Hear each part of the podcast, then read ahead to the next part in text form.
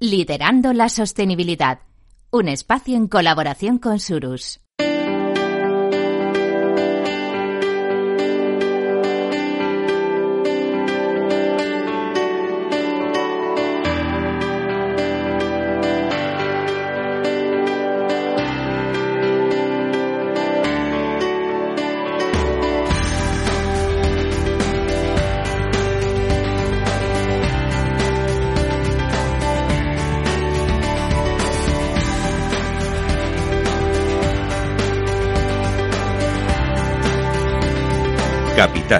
La Bolsa y la Vida. Seguimos en Capital Radio y los próximos minutos eh, vamos a conocer cómo cuida el planeta una empresa del sector de las telecomunicaciones, eh, cómo se crea valor para la sociedad para que sea más segura, avanzada, inclusiva y sostenible a través de las redes y la innovación digital. Vamos a conocer cómo trabaja Orange, qué soluciones y qué planes tiene en marcha para mejorar la gestión en cuanto a sostenibilidad. Y lo hacemos con Daniel Morales Gutiérrez. Él es director de sostenibilidad y director de la Fundación Orange. Daniel, buenos días y bienvenido a Capital Radio. Muy buenos días. Y nos acompaña también Beatriz Alonso, directora de sostenibilidad de Surus. Eh, Beatriz, eh, buenos días y bienvenida de nuevo. Buenos días. Bueno, hoy te escucho mejor, ¿eh? Hoy mucho mejor.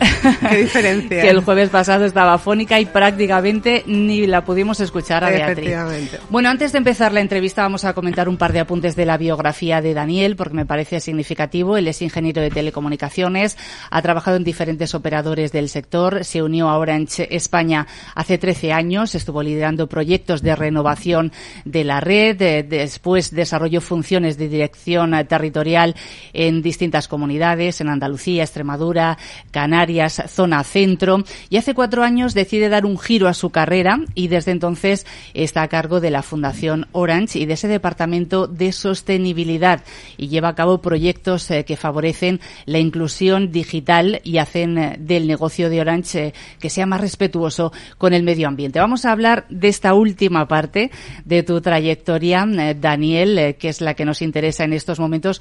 Cuatro, cuatro años quedan eh, para mucho en cualquier asunto y en sostenibilidad también. ¿Hemos cambiado mucho la forma de mirar este término, de, de analizarlo? Pues yo creo que sí.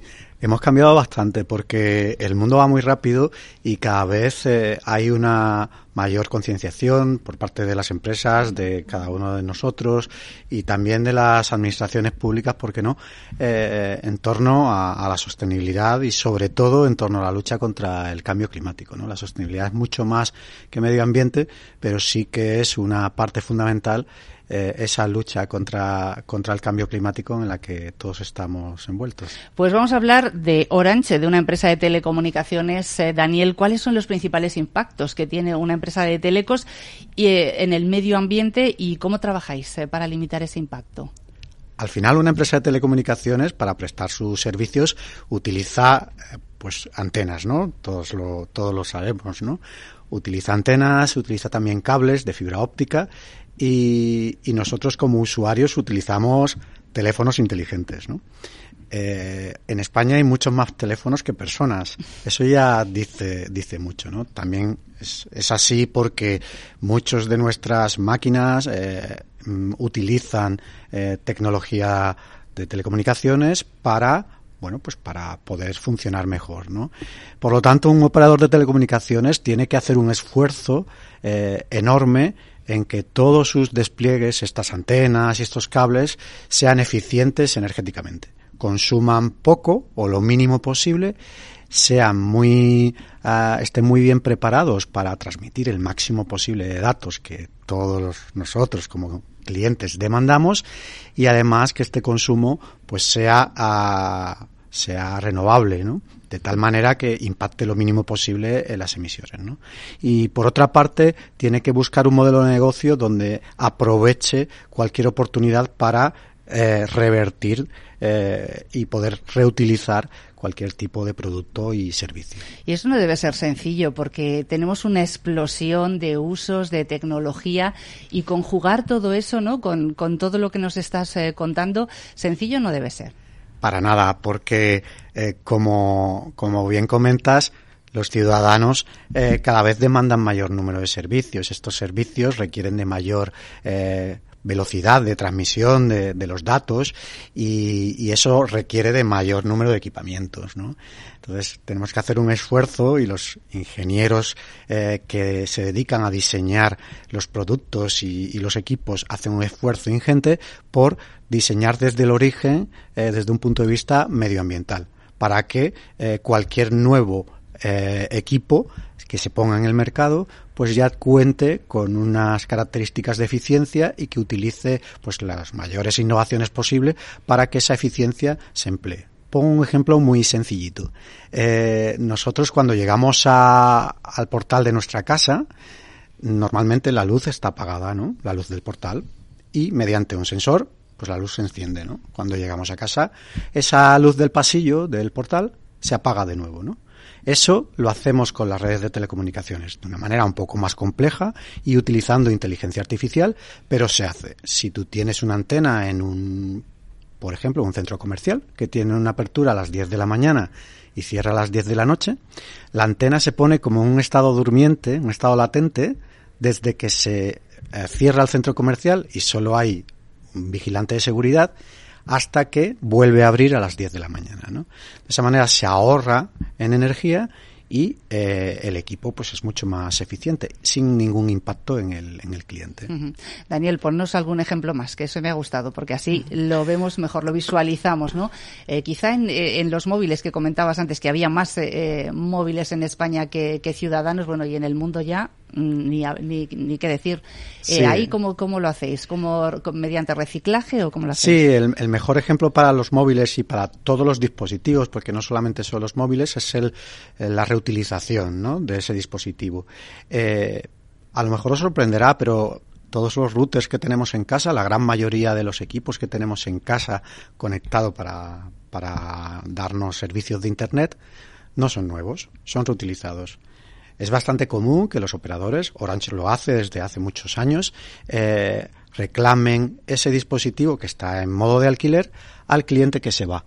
De tal manera que ese cliente tiene que devolver el dispositivo para uh, pues no ser penalizado no eso eh, no lo hacemos por el simple hecho de, de, la penalización sino sobre todo por un impulso eh, de reciclaje y de reutilización.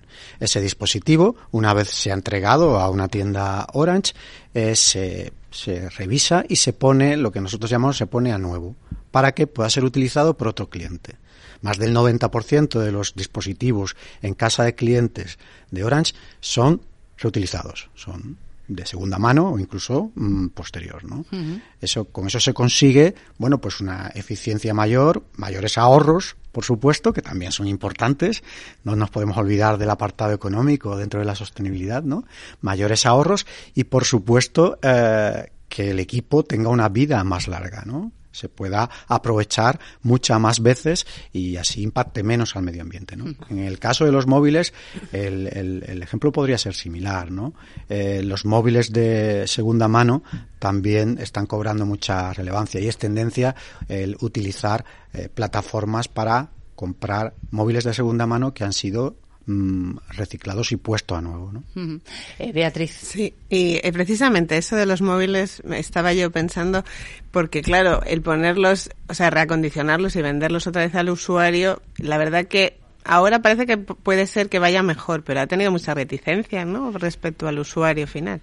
Tiene reticencia por todos los lados. Al final estamos hablando que el usuario final uh, pues también le gusta, a, a todos nos gusta eh, pues estrenar, ¿no? Y, es una resistencia amplia, ¿no? También por, por el propio sector, porque eh, todos en el sector de las telecomunicaciones estamos preparados para vender más dispositivos y para, bueno, pues es una línea de negocio importante para, para nosotros, ¿no? Eh, pero hoy en día, es cierto que, es una tendencia al alza. No digo que sea hoy la más importante, se siguen vendiendo muchos más móviles de los que se venden de segunda mano, pero sí es una tendencia al, al alza. Hay programas específicos, por ejemplo, eh, los programas de eh, comprar móviles antiguos. Por ejemplo, yo saco una empresa de venta de teléfonos móviles saca un nuevo teléfono móvil y ofrece a sus clientes un descuento eh, sustancioso por entregar el móvil antiguo y comprar el nuevo. De tal manera que ese móvil antiguo, esa empresa lo puede revisar, reacondicionar y poner de nuevo a la venta. ¿no? Es un método para que ese afán consumista que, que, que, existe se siga manteniendo de tal manera que también se pueda reutilizar ese que desprendes ¿no? y no lo dejes en un cajón. ¿no? Los sí, programas sí. de reciclaje como tal, sin ningún beneficio para el cliente, son útiles, pero tampoco son los más importantes porque ya exige de un compromiso por parte del ciudadano mucho más alto de, de lo habitual. Uh -huh. Muy interesante, sí. Daniel, además de director de sostenibilidad, en la presentación hemos dicho que eras director de la Fundación Orange. Me vas a corregir, pero creo que este año habéis cumplido 25 años, ¿no? Sí, 25 años. Pues, no, no eh, los aparento. bueno, eh, ahí sobre todo en la Fundación eh, ponéis en marcha proyectos eh, que favorecen la inclusión eh, social y sobre todo trabajáis en eh, paliar ¿no? la brecha digital que hay en, en España. ¿Todavía es importante? Es muy importante. Pensamos que todos estamos conectados, precisamente porque todos tienen un teléfono móvil o todos tenemos un teléfono móvil, pero la realidad es, es otra, ¿no? Según un informe que hemos presentado eh, precisamente por el 25 aniversario sobre la transformación digital en España en estos últimos 25 años, todavía el 35% de la población española no tiene competencias digitales básicas según los estándares definidos por la Unión Europea. ¿Eso qué quiere decir? Pues precisamente que casi es eh, un tercio ¿no? de la población puede tener un dispositivo móvil, pero lo utiliza de una manera muy, muy, muy, muy básica para conectarse al WhatsApp o, otras herramientas de redes sociales y para hablar por teléfono. Pero para utilizar eh, la digitalización y los servicios digitales desde un punto de vista uh, de empleo o, educativo, pues no llegan, no llegan porque no tienen esas competencias, ¿no? Existe una brecha digital que se puede mm, difuminar en muchísimas, ¿no? La fundamental es la de edad. Cuanto mayor es la persona que utiliza un dispositivo digital, menos competencias en general sí. tiene, ¿no? Y hay una diferencia de, de, más de 18 puntos con respecto a la brecha digital que puede tener un adulto medio entre 18 y 65 años, ¿no? También existe una una brecha territorial cada vez más pequeña gracias a los despliegues en entornos rurales que se han hecho con inversiones públicas privadas por parte de los operadores, ¿no? Hoy en día podemos decir que esa brecha es muy pequeña, pero que todavía existe, ¿no? Y podríamos hablar de una brecha de género, pero no tanto en el uso. Hombres y mujeres utilizan la conectividad, utilizan los dispositivos eh, al mismo porcentaje, pero sí sobre el tipo de uso que se realiza, ¿no? Y fundamentalmente, más que el tipo, a mí me preocupa la participación de la mujer en el desarrollo y en las nuevas ideas y las nuevas soluciones que puedan utilizarse en el futuro de la, de la transformación digital, ¿no?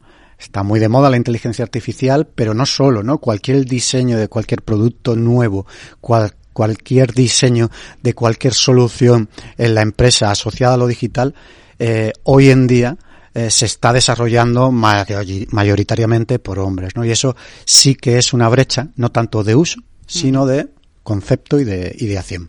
Muy interesante. Apenas nos queda un minutito de, de entrevista, pero sí que me gustaría que, que, me comentases desde la Fundación cómo estáis trabajando para que esa brecha se, se reduzca.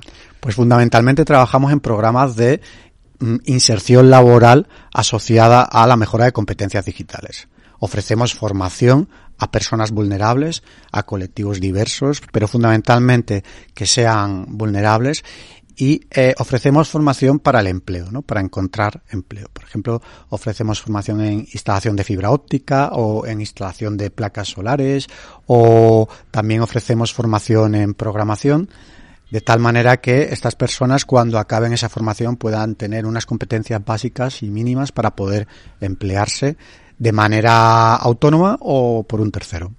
Daniel Morales Gutiérrez, director de sostenibilidad y director de la Fundación Orange. Muchas gracias por acompañarnos en Capital Radio. Ha sido muy interesante escucharte. Gracias a vosotros. Y saludamos también, eh, nos saludamos, no, despedimos a Beatriz Alonso, directora de sostenibilidad de Surus. Eh, gracias, Beatriz, como siempre, y te esperamos la próxima semana. Muchas gracias, Sandra. Hasta la próxima.